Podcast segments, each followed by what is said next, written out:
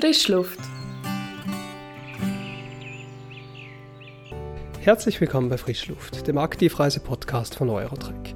Mein Name ist Günter Lämmerer und es freut mich, dass du heute wieder mit dabei bist, denn heute entführen wir dich ins Wallis.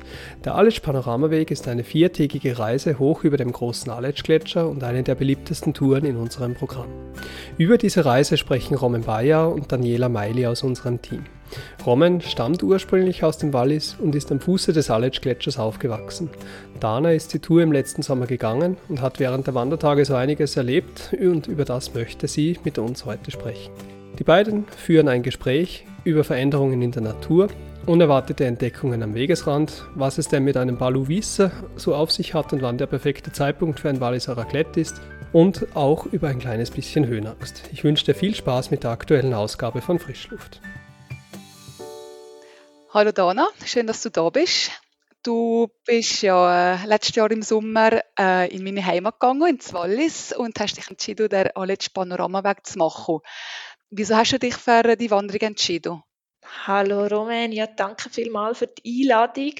Es war wirklich eine mega schöne Tour bei dir im Wallis.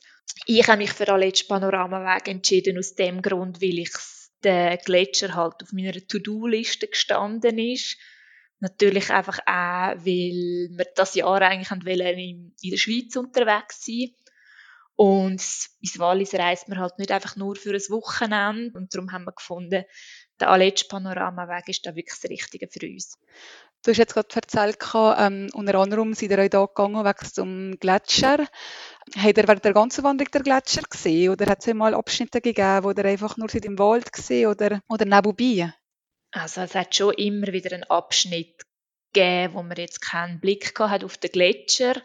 Aber grundsätzlich ist er schon das Thema bei dieser Tour, egal ob es der Aletsch-Gletscher oder eben im zweiten Teil der Vierscheralp-Gletscher ist, also der Vierscher-Gletscher, ist wirklich eigentlich laufendes Thema, aber gesehen tut man nicht immer, also nicht durchgehend. Und hast du jetzt den Gletscher zum ersten Mal gesehen oder äh, bist du da schon mal vorher besichtigt? Ich habe als Kind habe ich ihn schon gesehen. Sind wir schon viel in dieser Region unterwegs gewesen, auch im Winter. Aber so wie ich mich eigentlich gut kann erinnern, ist das jetzt wirklich das richtig, also das erste Mal richtig gewesen, wo man halt wirklich von A bis Z mit dem Gletscher sich einfach auch auseinandergesetzt hat.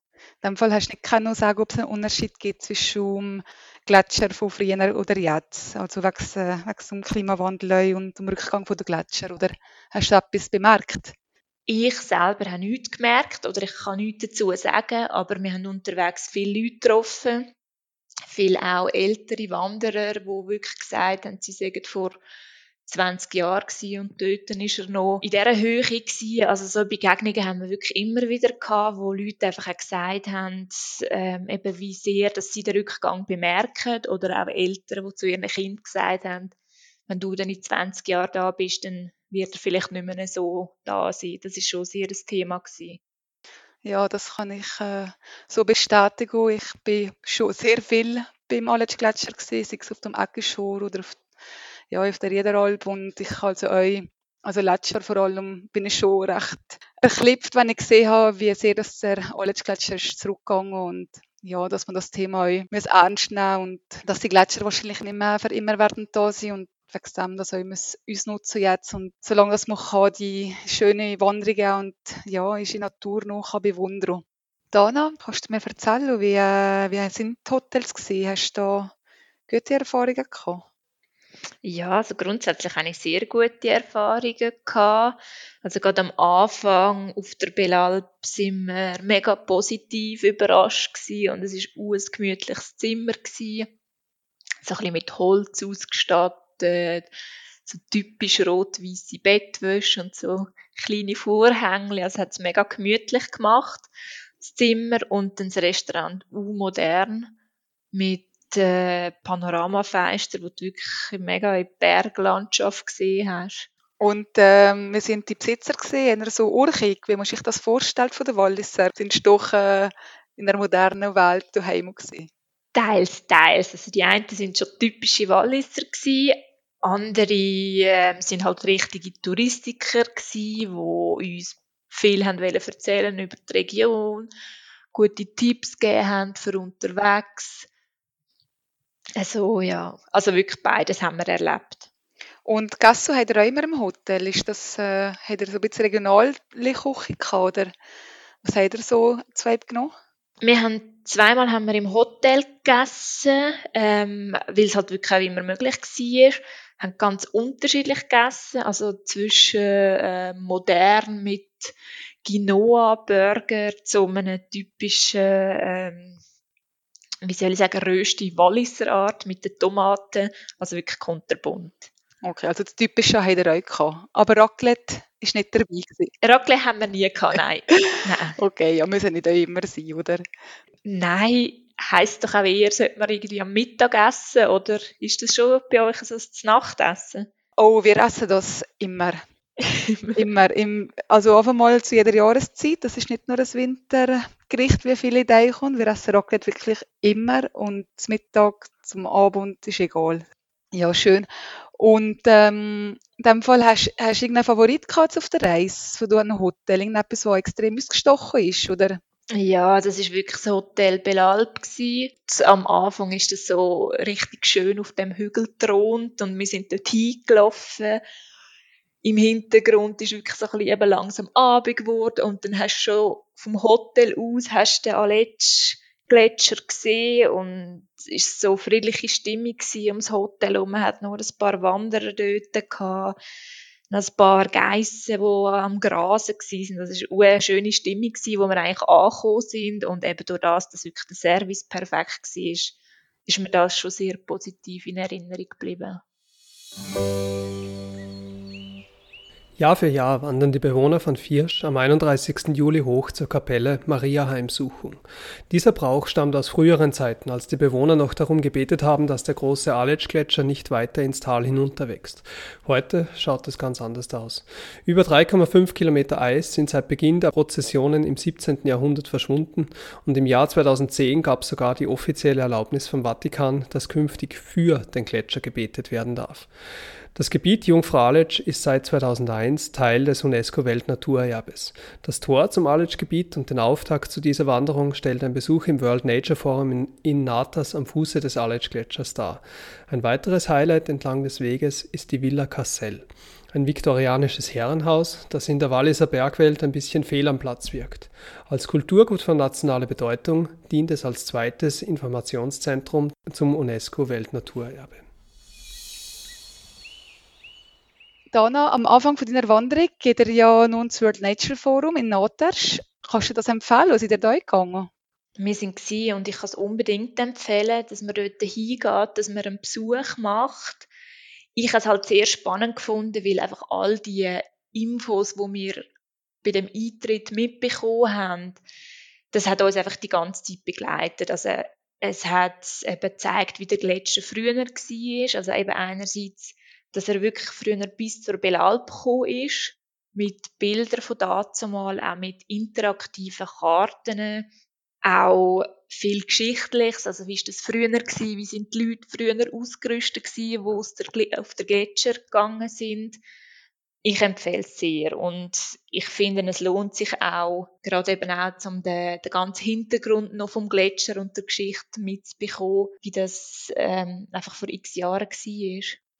Das macht mir gerade auch Lust zum Gehen. Ich bin aber selber noch nie gesehen. Ich kenne nur ähm, oben auf der Riederalp äh, die Villa Cassel. Seid ihr da gegangen oder hat ihr keine Zeit gehabt? Wir sind auch da oben gewesen, in der Villa Cassel. Wir sind einfach nur für, einen, für einen Kaffee sind wir dort gewesen. Mittagspause haben wir da oben gemacht. Wir haben jetzt nicht einfach so rein können. Also wir müssen äh, die Wanderschuhe ausziehen, müssen Finken anlegen, weil der Boden halt sehr heikel ist und mit den Wanderschuhen wäre es dann halt nicht super gewesen. Wir hätten oben können Führungen machen, wäre auch relativ unkompliziert gewesen, um dort dabei zu sein. Aber ähm, wir haben es uns jetzt wirklich eigentlich nicht eingeplant gehabt und darum einfach von der Zeit her sind wir einfach ums Gebäude herum, also um die Villa herumgelaufen und haben dort einfach so ein bisschen den Kräutergarten angeschaut und die Umgebung. Okay. Ja, ich bin damals als Kind sind wir oben noch gesehen. Und mich hat das immer so fasziniert, die, die Villa Cassel, das ist mir immer geblieben. Das ist so ein spezielles Gebäude, wirklich aussieht wie eine Villa mit so schönen Türmen dran. Und schon damals so gewesen, dass man hat so die Schuhe abziehen aber also für alle, die Zeit haben, das lohnt sich auf jeden Fall, da ein bisschen mehr Zeit zu planen. Also mir ist das seit Kindheit immer in Erinnerung geblieben.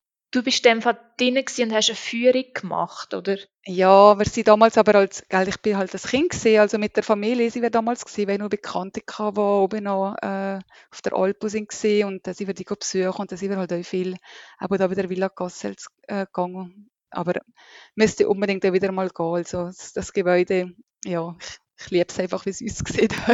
Ja, ich habe auch das Gefühl, also während der ganzen ersten Etappe oder gerade so am Anfang von Belalpus sieht man halt wirklich, dass das Gebäude so in dem viktorianischen Stil, wie es so auf dem Berg oben thront und wir haben auch von Anfang an eigentlich gefunden, hey, was ist das? Sieht auch spannend aus und wo wir dann halt auf der zweiten Etappe zur Riederalp gekommen sind und das gesehen hat es uns auch sehr interessiert, was das genau ist.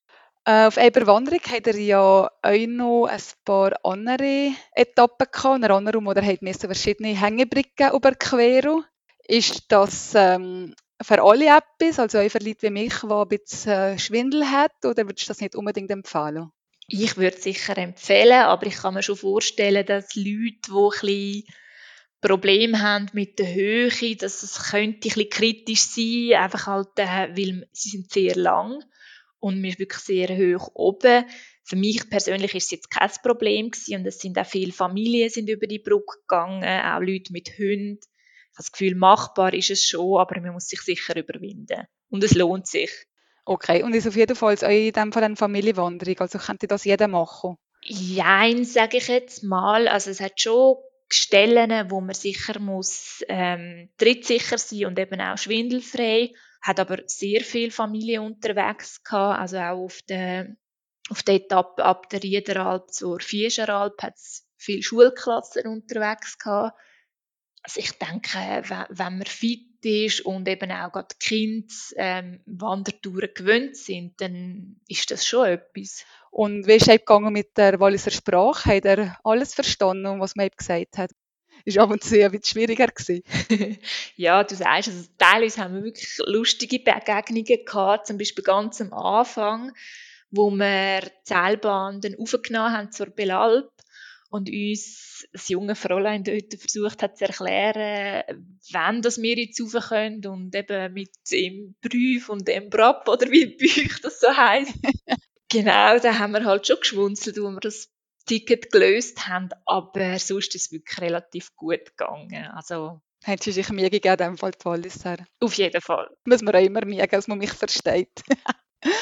ja, und äh, das andere typisch Walliserische ist natürlich der, der Wein. Von dem hat der Appa auch nicht zu wenig gehabt, oder hat er ihn ein bisschen zurückgeholt? Nein, natürlich nicht. Also wir haben wirklich, kaum sind wir da oben gewesen, haben wir uns ein Walliser Blättchen mit einem Weissen müssen gönnen zum Beginn der Wanderung und auch sonst haben wir immer wieder geschaut, dass wir typische Walliser Weisswein trinken. Ähm, also vor allem beim Nachtessen muss ich sagen. Unterwegs hat es kaum Möglichkeiten gegeben oder wenig Möglichkeiten gegeben, um das Gläschen Weisswein zu trinken und durch das, dass ich ihn halt lieber kalt trinken als warm und es eben doch warm war als im Sommer, haben wir es dann halt wirklich am Abend immer wieder ein Gläschen Weisse genossen. Also soll es sein. Wir sagen immer ein Polo Weisse oder ein Polo Rote. Okay. Verstehen aber nicht alle. ein Polo ist in dem Fall ein Glas. Genau, richtig. Das ist wichtig zu wissen, wenn man mit dem Wallis unterwegs ist. Hättest du mir vorher müssen sagen Ja, gell. Eigentlich ist auch Ego. Und ähm, hat er sonst noch lustige Begegnungen gehabt? Oder etwas, wo der Gott sich kommt, wo du denkst, schon je, das kann da nur eins passieren? Ja, also was ich einfach sehr spannend gefunden habe, sind einfach auch die, die vielen Geissen oder Schafe unterwegs sind, also wirklich auch auf dem Wanderweg. Ähm, Schafe, Kühe, Geissen, kunterbunt und dass die einfach in dieser Höhe so unterwegs sind, bei diesen Steinfelsen. Das habe ich sehr speziell gefunden und eben, es war nichts eingezäumt. Gewesen. Das ist noch, ja, es sind teilweise noch lustige Begegnungen gewesen, wenn die beim bei einem Rast einfach so näher gekommen sind und gehofft haben, sie kommen etwas von unserem Sandwich ab über. Ja, die hatten bei Hunger gehabt. Ja, sowieso die Natur da oben finde ich eines der Highlights für mich. Auch, auch die Bergwelt, die man sieht. Ich weiß nicht, habt ihr das Matterhorn auch gesehen auf der Wanderung von weitem? Ja, ganz am Anfang haben wir ähm, kurz einen Blick können erhaschen aufs Matterhorn, aber sonst ist auch die Aussicht ähm, oder hat man nicht so weit gesehen. Wirklich nur ganz am Anfang hat man das Horu oder wie er sagt, das Horu gesehen. Genau, das Horu. Ja, in dem Fall sind wir schon bald zum, beim Schluss angekommen. Danke schon mal für äh, die schönen Einblick. Es macht gerade richtig Lust, wieder zu gehen, wenn ich die Region schon kenne. Aber ich finde jedes Mal, wenn ich oben bin, bin ich immer total begeistert. Hast du noch eine andere Reise in Aussicht für dieses Jahr? Ja, also das Jahr zieht es mich hoffentlich wieder ein bisschen mehr in den Süden. Wieder mal ein bisschen mehr, ein bisschen Wärme wäre das, was mich jetzt eigentlich für das Jahr am meisten reizen tut, aber grundsätzlich so äh, ein Wochenende in den Bergen, da, da spricht natürlich nie etwas dagegen. Sehr schön. Dann bedanke ich mich, Dana, für, äh, für diesen schönen Einblick und wünsche dir einen schönen Tag. Der Aletsch-Panoramaweg führt, abgesehen von den Höhenwegen, über den großen Aletsch-Gletscher durch die eine oder andere Schlucht mit den Hängebrücken, über die die beiden gesprochen haben. Es erwarten einen also neben Ausblicken auf den Gletscher und auf die Wallis 4000er auch die eine oder andere Mutprobe. Ich denke, das Gespräch zwischen Roman und Dana hat gezeigt, dass wir hier eine sehr, sehr spannende Tour im Programm haben, bei der man viel über das Wallis erfahren kann und natürlich auch in einer wunderschönen Bergwelt unterwegs ist. Wir hoffen, dass dir dieser Beitrag Lust gemacht hat, selber mal wieder ins Wallis zu gehen und ein paar Louise zu genießen. Wenn dir die Folge gefallen hat oder wenn du sonst Feedback für uns hast, dann schreib uns doch an frischluft.eurotrek.ch. Wir sagen mal wieder Danke fürs Zuhören. Das war's mit der heutigen Ausgabe und wir hören uns beim nächsten Mal wieder an der frischen Luft. Bis bald.